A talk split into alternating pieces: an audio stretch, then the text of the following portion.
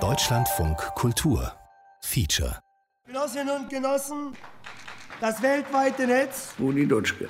Das weltweite Netz der organisierten Repression. Oh, oh, oh, oh, da ist aber schon ziemlich viel drin, nicht wahr? Nicht und so das war immer bei Rudi so. Der neue Mensch des 21. Jahrhunderts, um mit Guevara und Fanon zu sprechen, der die Voraussetzung für die neue Gesellschaft, für die freie und damit wahrhaft sozialistische Gesellschaft darstellt, ist Resultat eines langen und schmerzlichen Kampfes.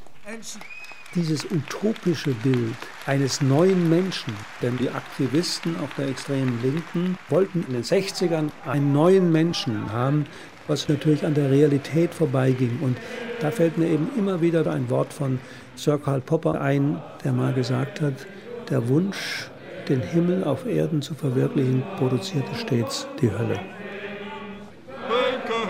Genossen, Antiautoritäre, wir haben in der Tat nicht sehr viel Zeit. Wir haben nicht Zeit zu warten auf Godot, sondern konkret zu arbeiten an der Herstellung der Mobilisierung jedes Einzelnen. Das ist unsere Aufgabe.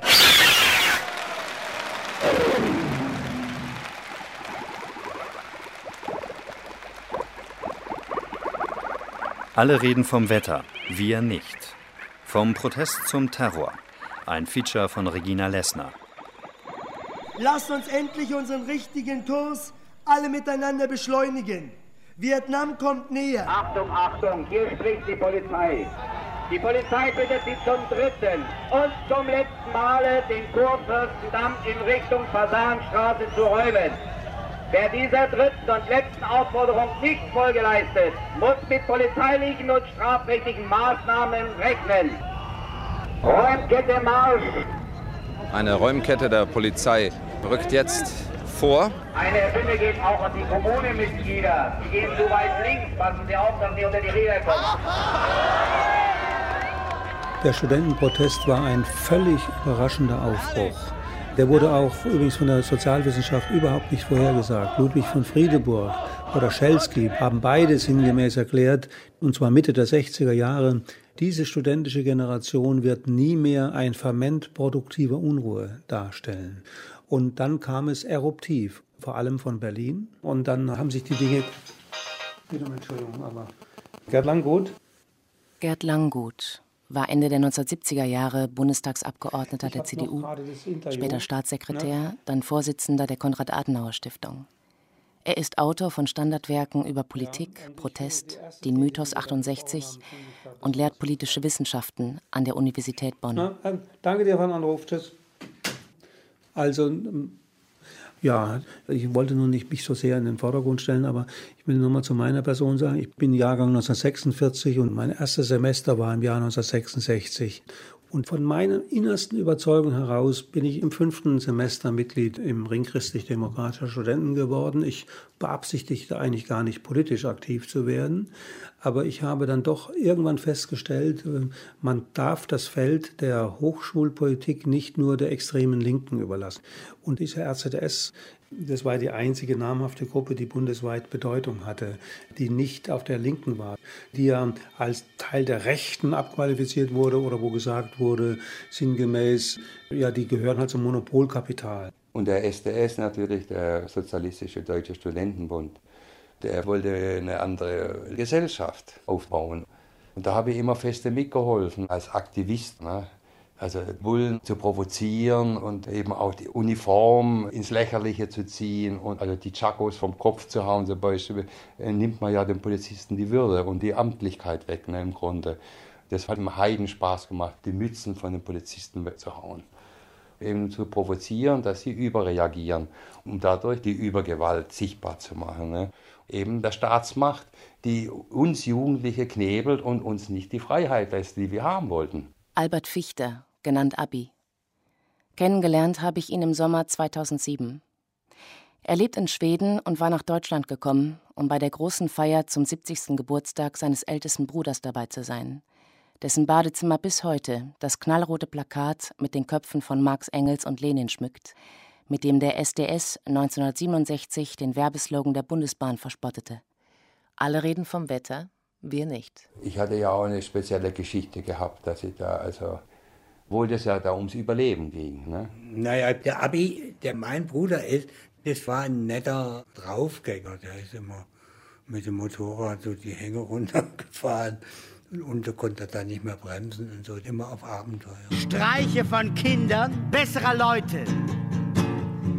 Die letzten Streiche vor dem großen Abspeisen. Ja, so hätten sie es gern. Meine Geschichte war ja so, ich bin in Stuttgart geboren am Ende des Krieges 1944 und bin der zweitletzte Sohn von sechs Geschwistern in einer Arztfamilie hereingeboren. Und äh, ja, mein ältester Bruder ist immer sieben Jahre und ein paar Monate älter wie ich, ist wesentlich bekannter wie ich, heißt Tillmann Fichter. Und er war ja sehr aktiv in dem SDS damals. Und 1966 bin ich dann im Sommer nach Berlin. Ich hatte einen Studienplatz bekommen in Architektur, dann hatte ich immer noch gesucht. Und meine Mutter wollte, dass ich wegkomme aus Stuttgart und dass ich ein Studium mehr oder minder unter Aufsicht meines Bruders dann machen sollte. Und ich bin da auch eingezogen im SDS-Zentrum gleich am Kurfürstendamm. Aber ich war nie im SDS, der hat da gewohnt. Und der Tillmann, der war ja damals erste Sekretär oder was gewesen. Dann ist er Landesvorsitzender geworden auch noch. Es ist jetzt 19.17 Uhr und die genehmigte Demonstration mit den polizeilichen Auflagen, mit den polizeilichen Auflagen. Würden Sie mir freundlicherweise nicht in mein Mikrofon quatschen? Ich habe Ihnen das nicht zur Verfügung gestellt. Dann hauen Sie ab. Im SDS muss man auf einer Vollversammlung sich vorstellen und sagen, ich bin der und der und will bei euch eintreten. Das hat der Abi sich nie getraut. Aber naja, da war er mir eigentlich mehr, hat er mein Leben mehr gestört. Also wir waren uns ziemlich fremd, immer. Ja. Gut, okay. Also dieser rote Studentenbund, SDS, wir hatten mehrere Standbeine. Das eine war Karl Marx, das mehr politologische Standbein, dann hatten wir das soziologische Standbein dann hatten wir noch das analytische und dann hatten wir noch das Demonstrationsstandbein. Für mich bedeutete das ein 20-Stunden-Tag ja, als Landesvorsitzender. Ich habe andere Sachen zu tun gehabt, als mich um meinen kleinen Bruder zu kümmern. War vielleicht auch ein Fehler, aber.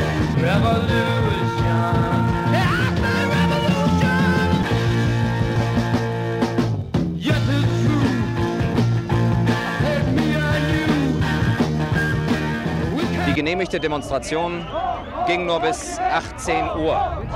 Keine Ahnung. Lass die jungen Leute ruhig sprechen. Springer, was? Aber ehrlich, Springer. Die Studentenbewegung war vor allem eine Protestbewegung, die zusammenschweißte.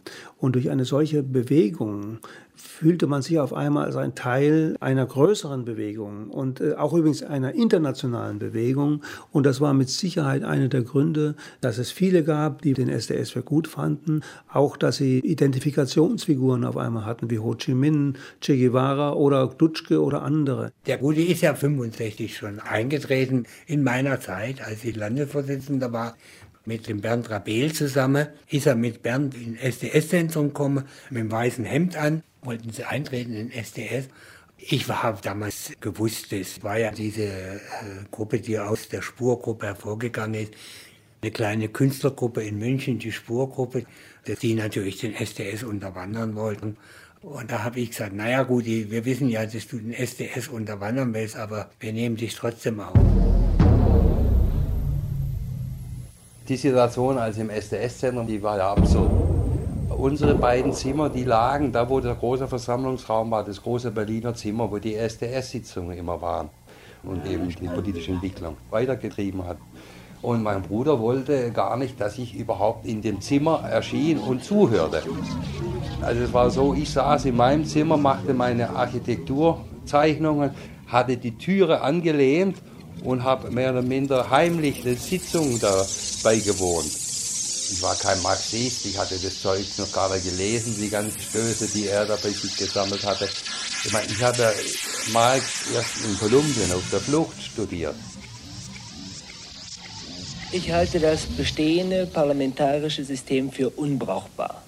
Das heißt...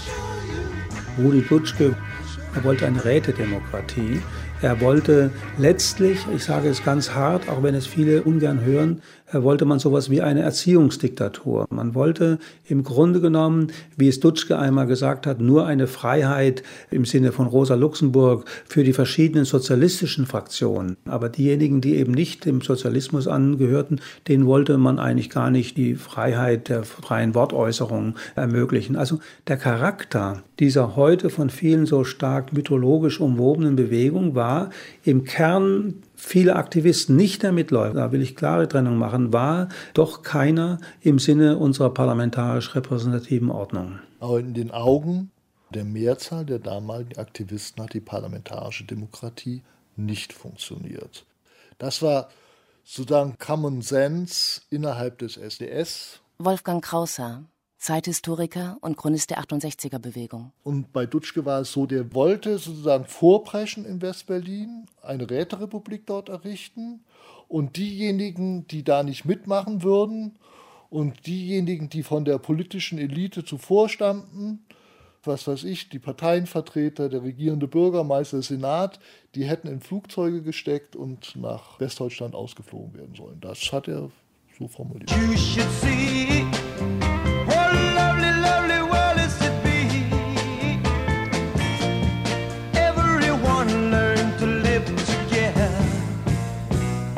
Bei einer Revolution hätte es ja bedeutet, dass man sozusagen die Spitze des politischen Apparats anschließend an die Wand stellt. Dutschke wollte nun zeigen, das habe ich auf keinen Fall vor.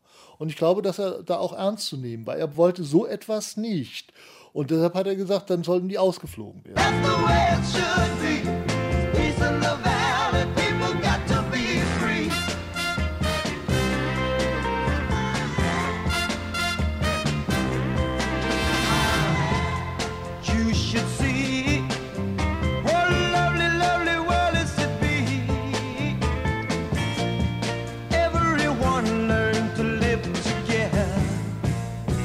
Kann mich nicht erinnern, dass ich mit meinem Bruder jemals ein ernsthaftes politisches Gespräch da im SDS-Zentrum hatte. Ne? Und der Rudi Dutschke wohnte ja in der gleichen Wohnung. Wir, wir, wir teilten die gleiche Küche und die gleiche Waschmaschine und man lief sich laufend über den Weg. Aber er hat mich auch mit der Links liegen gelassen. Ich war eben einer, der in der gleichen Wohnung war und der freundlich war und hilfsbereit war und der Bruder von Tillmann. Wir waren froh, wenn wir wieder unter uns waren. also der SDS hat in Berlin angefangen, zuerst mal die Universität zu erobern, zuerst die Freie Universität. Wir haben die Wahlen zum AStA gewonnen, die Konventswahlen. Da haben wir die Burschenschaften und den RCDS damals niedergerungen. Das war 64, 65. Und dann begann eben auch schon der Kampf für die Hochschulreform, dann begann der Kampf gegen die Notstandsgesetze und eben besonders gegen die amerikanische Kriegsführung in Vietnam. Ein weiteres Thema war dann natürlich auch schon Sexualität in der bürgerlichen Gesellschaft. Das hat dann also andere Leute angesprochen, die nicht so, sagen wir mal, interessiert waren an gesellschaftspolitischen Themen. Da hatten wir also sowohl inneruniversitäre Themen wie aber auch gesamtgesellschaftliche Themen. Und dann hatten wir natürlich, das darf man nicht unterschätzen, im Hintergrund den Auschwitz-Prozess in Frankfurt. Dann hatten wir natürlich an den Universitäten vermehrt auch schon Debatten über die nicht geglückte Aufarbeitung der NS-Vergangenheit. Man wird hier von Demonstranten immer wieder darauf angesprochen, denken Sie mal daran, wie es in Vietnam zugeht. Die Polizei hat sehr viel Mühe, die Demonstranten zurückzudrängen, weil Kommunemitglieder Langhans und Kunzelmann zum Beispiel nach wie vor auf der Fahrbahn sitzen. Langhans und Dieter Kunzelmann, die waren ja nicht Studenten, sondern die waren Kommune 1. Die waren die Politclowns Berlins gewesen und hatten eine riesen Presse gehabt. Die hatten ja immer die Bildzeitung oder die BZ benutzt, um ihre Aktion publik zu machen im Grunde, ne? Als Clowns mehr oder minder. Und das war ich ja auch im Grunde gewesen. Und jetzt wird es nass. Jetzt wird in die Menge der Demonstranten hineingespritzt. Und die Fahrbahn ist leer und nass wie nach einem Regen. Ich habe den Abi für überlebensfähig gehalten, dass er sich auch ohne mich durchschlagen kann. Aber dass er sich so von dem Kunzelmann hat instrumentalisiert, das habe ich ja nicht geahnt. Die waren ja auch unter. Heute weiß ich, ich habe immer gedacht, er hätte geraucht, der Abi. Nee, er hat mir gesagt, er hat LSD geschluckt, ne? Mit diesen Verrückten da. Aber das soll er selbst sagen. Wir sind damals äh, abgefahren, dass man mit LSD das Bewusstsein weiterentwickelt und sich selber sehen kann und mehr kritisch sein kann. Und eben die Kleinbürgerlichkeit damit bekämpft, in sich selber. Den Schweinehund, wenn man so will. Und durch revolutionäre Erfahrung ersetzt. Und, und äh, darum ging es ja immer. Ho Chi Minh war das große Vorbild und Che Guevara. Ne? Und der Dieter, äh, ist mir gerade der Draht abgebrochen. Dieter Kunzelmann ist in meiner Sichtweise die entscheidende Figur, die über den SDS dann auch diese Kommune 1 halt ganz stark geprägt hat und ist sozusagen das Urgestein dieser Einflusssphäre gewesen für das, was damals neu war. Naja, Kunzelmann dachte, das sei Dadaismus. Aber ich meine, wir hätten wissen müssen, wenn man Revolution macht, dann gibt es solche Flattervereine. Marx hat dazu Lumpenproleten gesagt. Das war eine lumpenproletarische Formation. Ja. Und andere haben sehr schnell begriffen, worum es geht, wie in der Politisierung unmittelbarer Bedürfnisse des Alltagslebens subversive Sprengkraft gegen den Staatsapparat entfaltet werden kann. Ihre Solidarisierung mit den lohnabhängigen Massen, die richtige Behandlung der Widersprüche und die Auseinandersetzungen mit der autoritär-militaristischen Polizei zeigen sehr deutlich, welche großen Möglichkeiten des Kampfes im System des Spätkapitalismus liegen. 67 ist dann der erste Höhepunkt, als die Polizei unter diesem Wetterkreuzträger Duensing, die also noch völlig militarisiert war in Berlin, versucht hat, die Studentenbewegung während dem Besuch des Schahs aus Persien 2. Juni in der Nacht zu zerschlagen. Die wollten uns wirklich zerschlagen. Wir haben ja, nachdem der Schah da reingegangen ist, in die Berliner Oper. Um 20 Uhr haben die 120 Leute verletzt innerhalb von einer Viertelstunde. Also es war eine blutige, blutige Angelegenheit. Der Du Ensing hat ja später gesagt, er hätte das wie eine Leberwurst angelegt.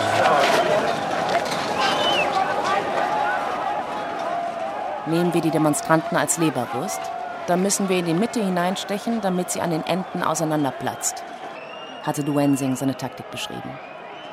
5000 Polizisten waren im Einsatz.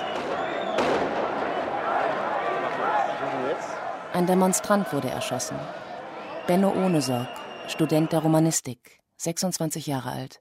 Von hinten in den Kopf geschossen. Von Polizeiobermeister Koras von der politischen Polizei. In einer Situation, wo der Benno Ohnesorg überhaupt keine Gefahr für ihn darstellte, von hinten in den Kopf geschossen. Wir wissen ja gar nicht, was wäre gewesen mit der Studentenrevolte, wenn es nicht das Attentat auf Ohne Sorge gegeben hätte. Aber eins kann man sagen, es hat Radikalisierung herbeigeführt, in dem Sinne, dass breite Teile der Studentenschaft, auch der jungen Generation empört waren. Das hat eigentlich die breite Massenbewegung erst ausgelöst. Eigentlich dürfte man nicht von den 68ern sprechen, eigentlich müsste man längst von den 67ern sprechen. Die Revolutionierung der Revolutionäre ist die entscheidende Voraussetzung für die Revolutionierung der Massen. Ich schäme mich für diejenigen, die unter den Pappbildern von Che Guevara und Ho Chi Minh auf die Straße gingen. Gut 30.000 Demonstranten sollen am 20. Februar 1968 in Berlin gegen den Krieg in Vietnam protestiert haben. Fünfmal so viele versammelten sich tags darauf zu einer Gegenveranstaltung vor dem Rathaus Schöneberg. Wir haben einigen der Redelsführer vor dem Parlamentarischen Untersuchungsausschuss gestern Gelegenheit gegeben, ihre Argumente öffentlich zu vertreten. Diese Herren haben es vorgezogen zu kneifen. Walter Sickert, damals Präsident des Abgeordnetenhauses von Berlin. In der Wandelhalle dieses Parlaments probte Rudi Dutschke dafür zur Abwechslung nicht den Aufstand, sondern den Handstand. Wie lange wollen sich unsere Berliner Studenten eigentlich doch gefallen lassen, in der Nase herumgeführt zu werden. Und nun, meine Berlinerinnen und Berliner. Klaus Schütz, ehemaliger regierender Oberbürgermeister von Berlin. Wollen wir uns zusammenfinden im Singen unserer Nationalhymne in Einigkeit und Recht und Freiheit für das deutsche Vaterland.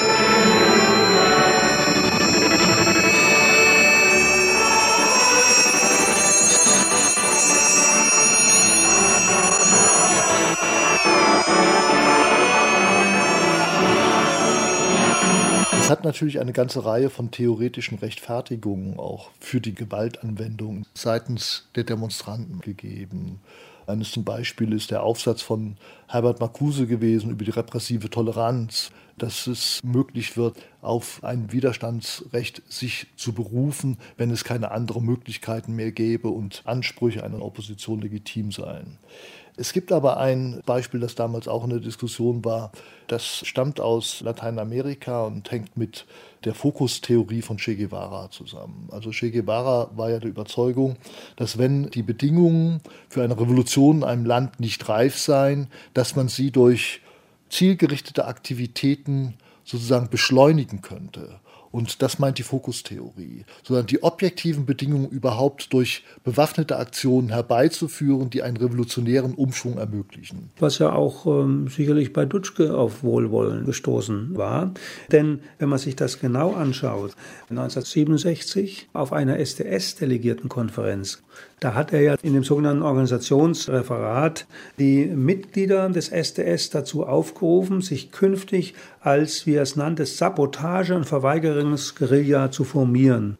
Er hat in diesem Zusammenhang zum ersten Mal auch von der Stadtguerilla gesprochen. Also Rudi Dutschke hat das übertragen von dem Beispiel, das Che Guevara in Kuba gezeigt hatte, einer ländlichen Guerilla und wie es möglich sein könnte, eine solche bewaffnete Formation zu übertragen auf die sogenannten Metropolen in Europa und daraus eine Stadtguerilla zu machen. Und wenn er dann auf einem Vietnam-Kongress eine Art europäischen Kong forderte, 68, also da kann man schon sagen, auch wenn es viele ungern hören, Dutschke ist jemand, der doch zumindest ähm, theoretisch sich alles Mögliche überlegt hat. Übrigens war er damals nicht allein. Hans Magnus Enzensberger, der ja 1969 in einer kubanischen Zeitschrift wörtlich erklärt, ich zitiere, gegenwärtig veranschaulicht uns eine Organisation wie die Tupamaros in Uruguay Formen des Kampfes, die direkt auf Europa angewandt werden können und müssen. Und die Tupamaros waren ja nun nicht als eine friedliebende Organisation bekannt. Sie haben natürlich im Namen der Entrechteten Kämpfe vollzogen mit Waffengewalt, haben auch Banken überfallen und anderes mehr. Und wer die Tupamaros damals zum Vorbild erklärte, also dem muss man heute die Frage stellen, wie er eigentlich so verblendet sein konnte.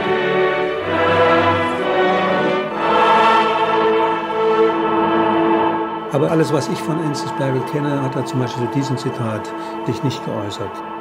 24. Januar 2008.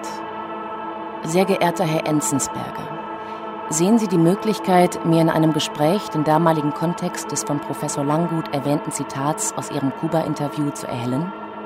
Mit herzlichem Gruß, Regina Lessner. 25. Januar 2008. Sehr geehrter Herr Lessner, das Interview, das Sie zitieren, ist von mir nie autorisiert worden und deshalb auch in dem Band zu großen Fragen, Surkamp 2007, nicht aufgenommen worden.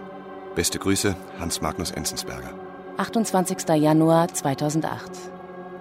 Sehr geehrter Herr Enzensberger, danke für Ihre rasche Antwort, die mich freilich ziemlich ratlos zurücklässt.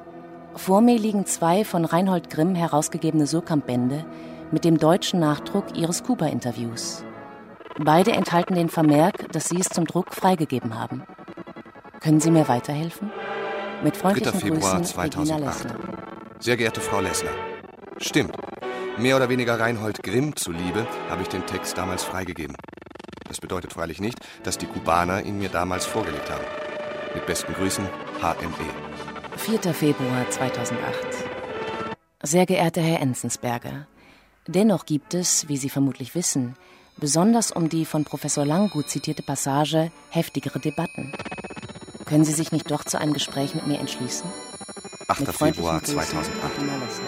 Ach, Frau Lessner, ich habe nicht die Gewohnheit, auf meine Kritiker zu antworten. Machen Sie einfach, was Sie wollen. Schöne Grüße, HME. Wir sind 68. Und dann kam natürlich gleichzeitig die Hetze in der Springerpresse und diese kalte Kriegsstimmung in Berlin und die immer brutaler werdenden Kämpfe, die dann stattfanden zwischen Polizei und Studenten. In diesem Umfeld dieser Gewalterfahrungen passierte dann das Attentat.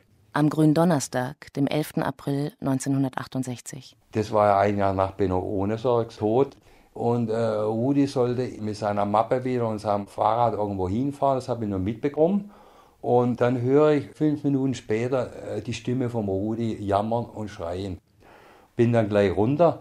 Er war total mit dunklem Blut, das ganze Gesicht war voll mit dunklem Blut und das Fahrrad und die Schuhe lagen da in der Kandel.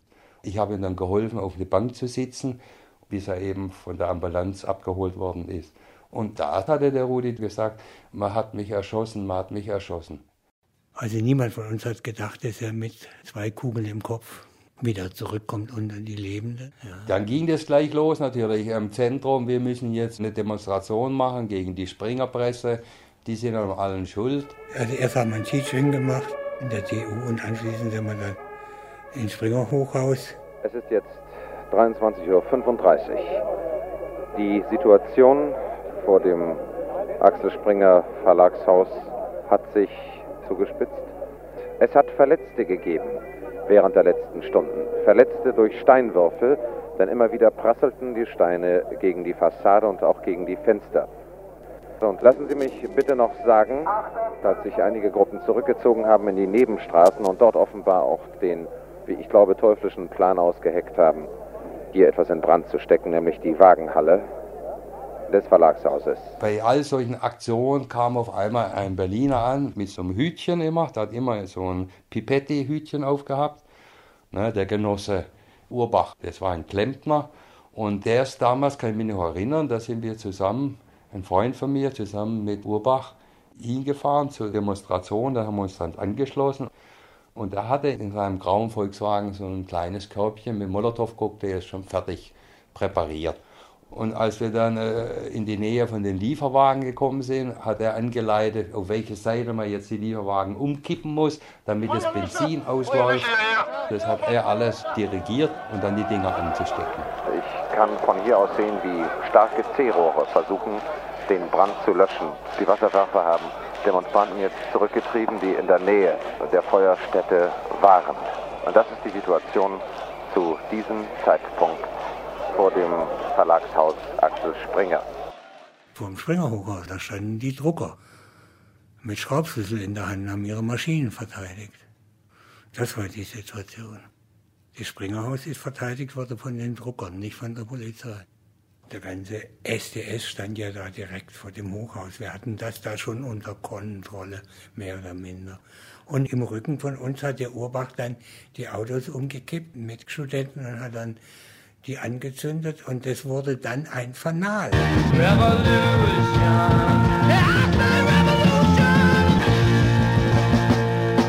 Urbach kannte ich insofern, weil er regelmäßig im SDS-Zentrum erschienen ist, oft mit seinem kleinen Klempnerkasten, um irgendwelche Dichtungen in Wasserhähnen zu reparieren oder in der Heizung.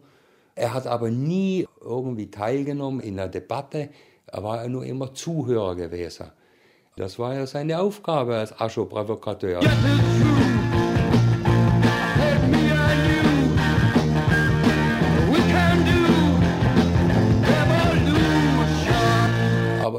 Dass Urbach damals für den Berliner Verfassungsschutz arbeitete, davon hatte keiner eine Ahnung damals. Das Ganze eskalierte dann, nachdem diese Osterunruhen vorüber waren, ja nochmal durch ein wichtiges Ereignis, die sogenannte Schlacht am Tegeler Weg. Schlacht ist natürlich auch eine rhetorische Übertreibung für das gewesen, aber dort hatte man im November 1968 zum ersten Mal subjektiv das Gefühl seitens der Demonstranten, Kommunaden um Dieter Kunzelmann, darunter, dass man der Polizei gezeigt habe, dass man auf der Straße auch würde siegen können, weil dort die Polizei in die Flucht geschlagen worden ist. Am Tegler Weg hinter dem Justizgebäude war ein Park. Da ist berittene Polizei von hinten angekommen. Die hatten lange Schlagstöcke gehabt und da habe ich auch einen Schlag abbekommen. Aber ich hatte meine Afghan-Weste angehabt, ein Packer drüber und noch einen Bauhelm. Und wir hatten kleine Schilder mit festen Stangen, mit denen man auch zuschlagen konnte. Da waren Nägel drin, also gefährliche Sachen auch gewesen. Steine sind geflogen und wir sind immer militanter geworden. Das war natürlich ein fatales Signal, weil gerade im Zuge der auseinanderfallenden 68er-Bewegung bestimmte Splittergruppen diese Ideen versucht haben, weiter zu konkretisieren, zu verschärfen, zu radikalisieren und da stand natürlich am Ende dieser Eskalationsschraube schon äh, die Vorstellung, die Idee, nach Waffen zu greifen, sich selber zu bewaffnen. Es wurde dann halt Wirklichkeit im Laufe des Jahres 1969. Der SDS ist am Schluss überrannt worden, auch durch die vielen Themen, die er da losgetreten hat. Das flog uns am Schluss um die Ohren. Weil wir haben einen Stöpsel aus der Badewanne rausgezogen und dann ist das Wasser abgelaufen. Dass das bloß solche Geschichten bleiben die man den Enkeln erzählen kann. Da haben wir dann, kann man wirklich sagen, den Überblick verloren. Wir konnten da dann nicht mehr die Legalität als Grundlage für sozialistische Politik durchsetzen. Jetzt kommen schon die kälteren Tage. Mancher bleibt da in seinem Haus. Denkt an die heißere Zeit erzählt paar Geschichten daraus. Und das lässt sich leider auch gut erzählen. In dieser Atmosphäre haben wir den SDS dann aufgelöst und gesagt, bevor wir zulassen, dass die DKP oder jemand anders den SDS dann nur noch als leeres Organisationsgebilde mit ganz anderen Ideen füllt, lösen wir den Verband auf. Anfang 1970 war das. Tillmann Fichter ging zurück an die FU Berlin, promovierte als Politologe, wurde Mitglied in der SPD und war ab 1987 bis zu seiner Pensionierung 2001 Schulungsreferent im SPD-Parteivorstand. Dass das bloß solche Geschichten bleiben, die man den Enkeln erzählen kann. Aber wir werden sie enttäuschen, denn venceremos. Venceremos. Weil die Aktion mit der Revolution nicht gelaufen ist, da haben wir uns überlegt, was machen wir denn jetzt? Und da ist die Idee aufgekommen, dass wir nach Palästina fahren sollten, um uns dort bei Al-Fatah ausbilden zu lassen, als Terroristen kann man sagen. Und äh, irgendwie merkten wir, dass der Vietnamkrieg bald zu Ende geht und Dieter Kunzelmann wollte die Militanz der Studenten anschüren, indem ein neues Ziel gesetzt wird. Und das wäre in diesem Fall der Freiheitskampf der Palästinenser gewesen. 20. Dezember 2007. Sehr geehrter Herr Kunzelmann, ich habe den Historiker Wolfgang Krausser sowie die Brüder Abi und Tillmann Fichter zu den Berliner Ereignissen von 1969 interviewt. Wären auch Sie zu einem Gespräch mit mir bereit? Viele Grüße, Regina Liebe Frau Lessner, Bürger K. möchte sich nicht zu den Geschichtsdarstellungen der Herren Fichter und Kraushaar äußern. Aus Berlin viele Grüße im Dezember am 21. 2007. Am 23. September 1969 war es dann soweit, da sind wir von Italien aufgebrochen in Richtung Libanon.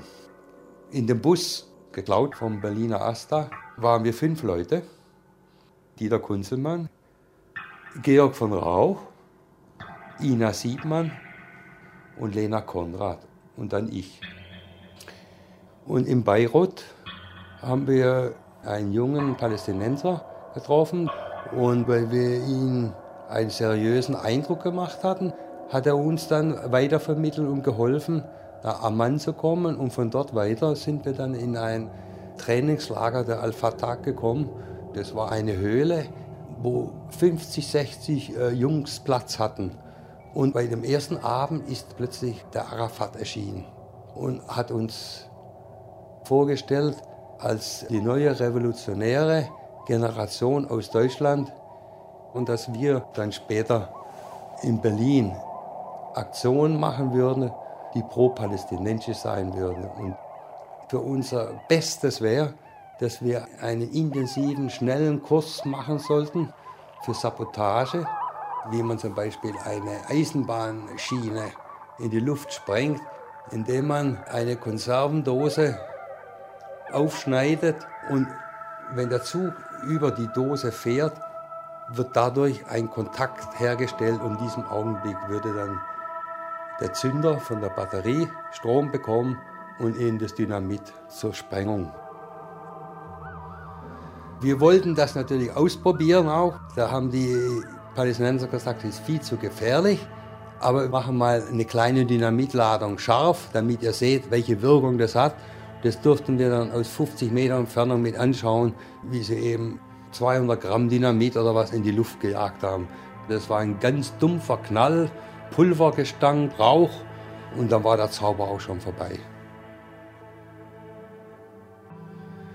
Und nach der Ausbildung hat dann äh, der, der Obermacker Dieter Kunzelmann, Dieter war an der Waffe total unbrauchbar, sein Machtwort gesprochen und gesagt, der Georg wird der Scharfschütze und der Abi, ich sollte der Sprengstoffexperte werden.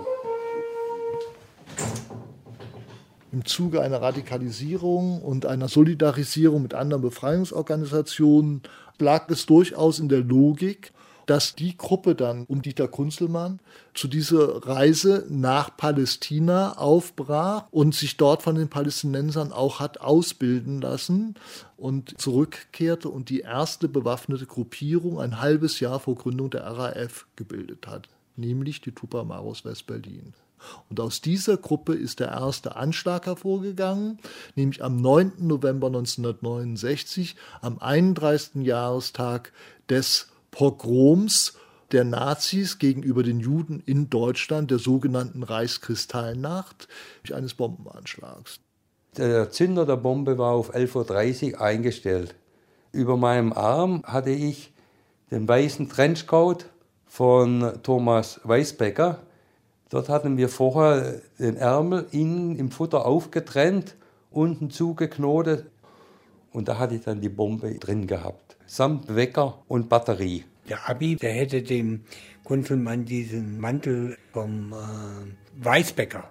Der Vater Weißbecker ist aus rassistischen Gründen verfolgt worden.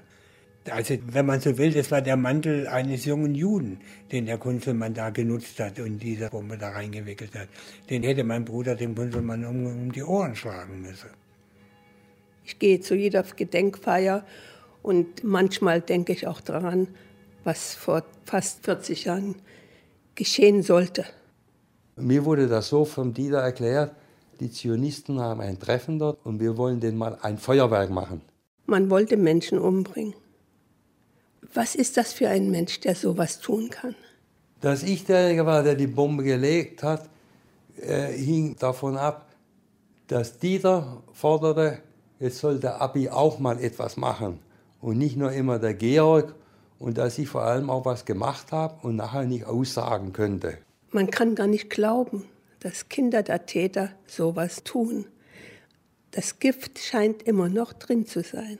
Ruth Galinski ist, wie auch ihr 1992 verstorbener Mann Heinz, damals Vorsitzender der jüdischen Gemeinde, Überlebende des Holocaust. Sie können sich also vorstellen, wie doppelt es uns getroffen hat. Es war Wut und gewisse Verzweiflung, dass das noch geschehen oder wieder geschehen sollte. Ich bin dann alleine die Treppe hochgegangen mit dem weißen Trenchcoat und in dessen linken Ärmel die Bombe. Also das war schon nach dem Prinzip der Stadtguerilla von Uruguay, die Tupamaros, organisiert. Hans Magnus Enzensberger hat im Herbst 1969 einen Kursbogen zum Kursbuch publiziert über den bewaffneten Kampf der Tupamaros, in dem das mit Modellcharakter vorgestellt und quasi indirekt empfohlen worden ist, ja, aus Uruguay. Okay. Ich habe das nicht irgendwie im Saal, wo die Versammlung war, sondern in der Garderobe, gleich wo man reinkam, hinter einem Coca-Cola-Apparat deponiert. Und habe, nachdem ich den Mantel dort abgegeben habe, bin ich noch einmal runtergegangen, die Treppe, als wollte ich noch eine Zigarette rauchen und habe mich dann dünn gemacht. Gleichzeitig war, war mir mehr oder minder klar, dass die Bombe nicht explodieren würde. Wenn er gewusst hat, dass die Bombe nicht hochgeht, weshalb hat er sie überhaupt hingebracht? Die Bombe im jüdischen Gemeindehaus hat gezündet. Berlin dreht durch, die Linke stutzt. Springer, Senat und die Galinskis wollen uns ihren Judenknacks verkaufen. In dieses Geschäft steigen wir nicht ein. Berliner Morgenpost, Zitat Die, die den Gaskammern von Auschwitz entkamen, müssen den Frieden unter uns finden, denn anders wird unser Gewissen zur Friedlosigkeit verurteilt sein und uns nichts bleiben als Scham. Sehr geehrter Herr Galinski. Wir werden dafür sorgen, dass euch die Scham vernichtet. Das Tonband wurde mir am Freitag, den 14.11. bei einem Teach-In im Audimax der TU zur Vorbereitung der Vietnam-Demonstration anonym übergeben. Es sollte als Diskussionsbeitrag vor der versammelten APO abgespielt werden. Nach einer harten Auseinandersetzung entschieden die Veranstaltungsleiter und ich, das Tonband nicht der APO, sondern Ihnen zur Kenntnis zu bringen – weil wir uns mit dieser Art politischen Abenteurertums nicht solidarisch erklären können, obgleich wir der Meinung sind, dass die Auseinandersetzung über die Entwicklung Israels auch mit Ihnen noch zu führen wäre. Mit freundlichen Grüßen, T.F. Tillmann Fichter. Das stimmt nicht. Also die Polizei selbst hat schon, wenn ich mich richtig erinnere, die hat nie mir unterstellt, ich hätte den Brief geschrieben, sondern es war von vornherein klar, dass das alles Lug und Trug ist. Das war einfach Kunzelmann und irgendwelchen antisemitischen Dummheiten dieser Kommunalen, die da im Halbuntergrund, die haben dann diesen Blödsinn gemacht, dass sie da gefälschten Brief und gefälschtes Tonband in Umlauf gebracht haben und versucht haben, mich da als Denunziant herzustellen. Aber gut, also Brief von Amman. Dieter Kunzelmann hat einen Brief aus Amman publiziert, in dem vom Judenknacks die Rede ist und er begründet, warum man sich mit den Palästinensern solidarisieren müsse und die Israelis und die Juden angreifen müsse. Und er hat das getan, indem er die Öffentlichkeit gleichzeitig getäuscht hat, denn er war nicht in Amman, sondern er war in Berlin zu dem Zeitpunkt. Und er hat diesen Brief aus Amman kurz nach der Bombenlegung publiziert. Der Saal war voll, brechend voll. Es waren äh, Diplomaten, es waren von der Regierung Menschen da. Also es war bunt gemischt. Und im Hof, da wurden Grenze hingelegt. Eine Gedenkstätte ist da. Dann sind wir normal nach Hause gegangen mit den Gedanken, es war eine sehr gute Veranstaltung. Mein Name ist Wolfgang Kotsch. Ich war Kriminalbeamter in Westberlin und beim Staatsschutz Kommissariatsleiter und wir bearbeiteten Sprengstoffanschläge mit politischem Hintergrund.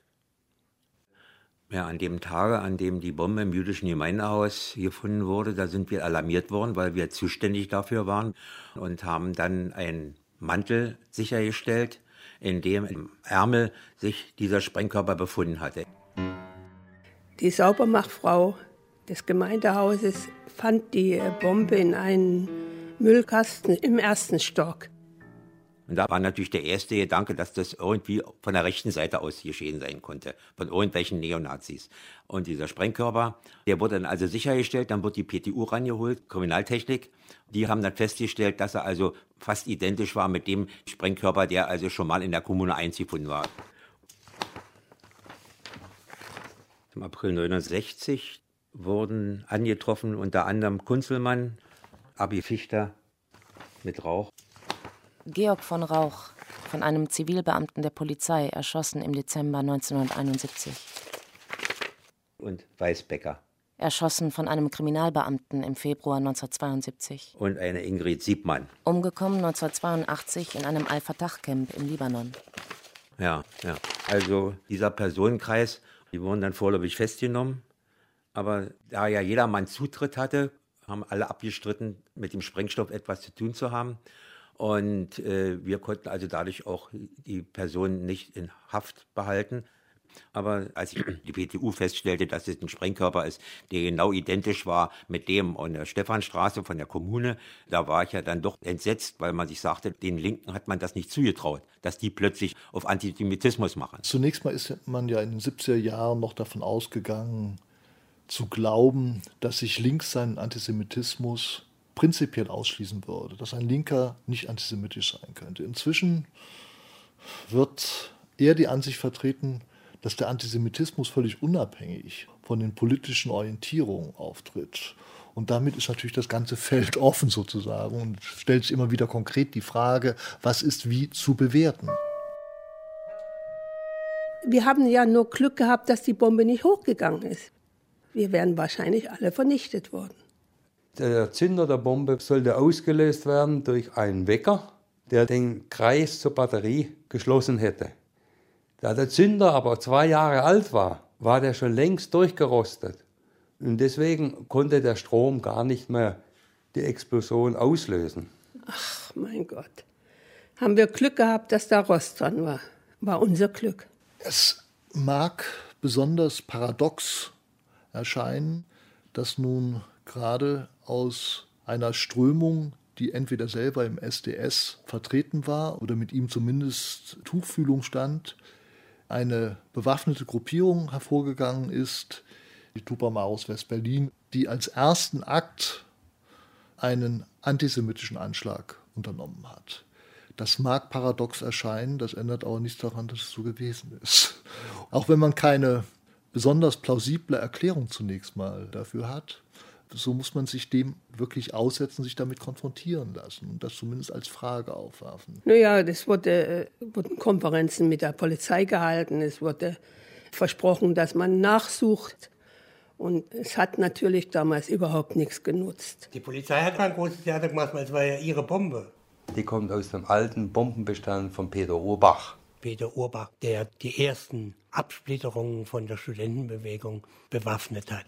Die große, nach wie vor ungeklärte Frage ist natürlich die nach der Rolle von Peter Urbach. Warum hat jemand, der für das Berliner Landesamt für Verfassungsschutz gearbeitet hat, in dieser doch vorentscheidenden Phase, was die spätere Geschichte dann auch insbesondere der RAF betrifft, diese Szene mit Waffen und Sprengstoff versorgt. Es war bei uns ja so, dass wir Hinweise bekamen vom Landesamt für Verfassungsschutz und von denen die Hinweise bekamen, das wussten wir nicht. Dienstlich wurde bekannt, hieß es dann bei uns. Und dann müssen wir tätig werden. Damit ist aber überhaupt nicht die Frage beantwortet, warum ein Agent des Verfassungsschutzes das getan hat.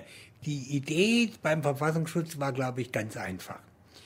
Die haben gesagt, die Studentenbewegung, die haben angefangen mit 2.000, 3.000 Leute, jetzt sind es also 30.000, 40.000 Leute. Mit politischen Argumenten können wir die nicht mehr einfangen. Da gibt es kleine Gruppen, sagen wir mal, Leute, die also auch Spaß an der Gewalt hatten. Die bewaffnen wir und dann jagen wir die nieder und dann kriminalisieren wir die ganze Studentenbewegung. Das war ganz klar in dem Augenblick, wo beispielsweise in der Kommune 1 eine Bombe gefunden wurde, war es klar, das sind politische Gewalttäter und damit sind sie eigentlich öffentlich als ein sozialrevolutionäres oder ein utopisches Experiment nicht wirklich ernst zu nehmen und, und sie sind diskreditiert einfach. Ob das tatsächlich der Auftrag von Herrn Urbach war, das ist völlig offen. Das müsste man erst mal klären. Das kann aber nicht geklärt werden solange entweder dieser Mann dazu selber nicht befragt worden ist oder aber, wenn die Akten nicht aufgedeckt werden, die möglicherweise einem Auskunft darüber geben können, was der Auftrag eines Mannes wie Peter Urbach gewesen ist. Der Urbach ist irgendwie weggetaucht. Es geht ja das Gerücht, er lebe wohl in den Vereinigten Staaten, was immer daran richtig oder falsch ist. Aber geht ja kein Risiko ein. Der ist ja geschützt durch seine Behörde quasi. 26. Februar 2008. Ihre Anfrage zur Akteneinsicht vom 7. Februar 2008 an Senator Dr. Körting ist an uns weitergeleitet worden. Leider muss ich Ihnen mitteilen, dass der Berliner Verfassungsschutz zu dem von Ihnen angefragten Thema über keinerlei Akten mehr verfügt. Und das Landeskriminalamt des Polizeipräsidenten von Berlin? Hier liegen keine Unterlagen oder Asservate zu dem in Frage stehenden Sachverhalt vor. Gegebenenfalls könnte sich die Akte oder Teile davon noch bei der Staatsanwaltschaft beim Landgericht Berlin oder beim Landesarchiv befinden. Die beiden Fehlanzeigen bekomme ich gleichzeitig. Am 20. März 2008. Tatsächlich war es dem Landesamt für Verfassungsschutz durch die Tätigkeit des Herrn Urbach möglich, von der terroristischen Entwicklung von Teilen der damaligen APO von Anfang an Kenntnis zu erhalten und die politische Führung entsprechend zu unterrichten. Das war der Innenminister, der Ulrich, der selbst angekotzt war von dem, was sein Vorgänger gemacht hat. Der hat seinem Referenten gesagt, da schreiben wir mal Klartext. In einem Brief an Tillmann Fichters Anwalt am 16. Januar 1981. Es kann nicht ausgeschlossen werden, dass der am 9.11.1969 im jüdischen Gemeindehaus gefundene bombenähnliche Körper sich am 26.02.1969 vorübergehend im Besitz von Herrn Urbach befunden hat. Sie geben es zu in dem Brief an meinen Anwalt. Das ist später nie wieder gesagt worden, so offen. Ja. Aber es ist so, es gehören immer zwei dazu. Also ich will nicht so verstanden werden, dass der Verfassungsschutz da an allem schuld ist. Da waren Idioten, die bereit waren, das zu machen. Ja? Und dazu gehörte leider auch mein Bruder damals. Thielmann hat nur gewusst, dass ich in Jordanien war. Aber von dem Anschlag auf das jüdische Gemeindehaus wusste er nichts. Ich habe das tatsächlich erst 2002 erfahren. Und im Nachhinein kann ich auch nur sagen, er hat Glück gehabt. Denn wenn ich das vorher erfahren hätte, hätte ich ihm nicht mehr geholfen. Zur Flucht nach Schweden und dann nach Lateinamerika. Ich hatte ein Ticket bekommen, Rundreise Südamerika, unter der Bedingung, dass ich mich nie mehr mit Terrorismus beschäftigen werde. Das hat der Tillmann zur Bedingung gemacht, ich kann dir jetzt noch einmal helfen, du musst mir aber versprechen, dass du nie mehr was mit den Terroristen am Hut hast. Und daraufhin habe ich das Ticket bekommen und auch Kontaktadressen. Ja, und da habe ich angefangen, Spanisch jeden Tag, drei, vier Stunden und drei, vier Stunden äh, Marxismus studieren.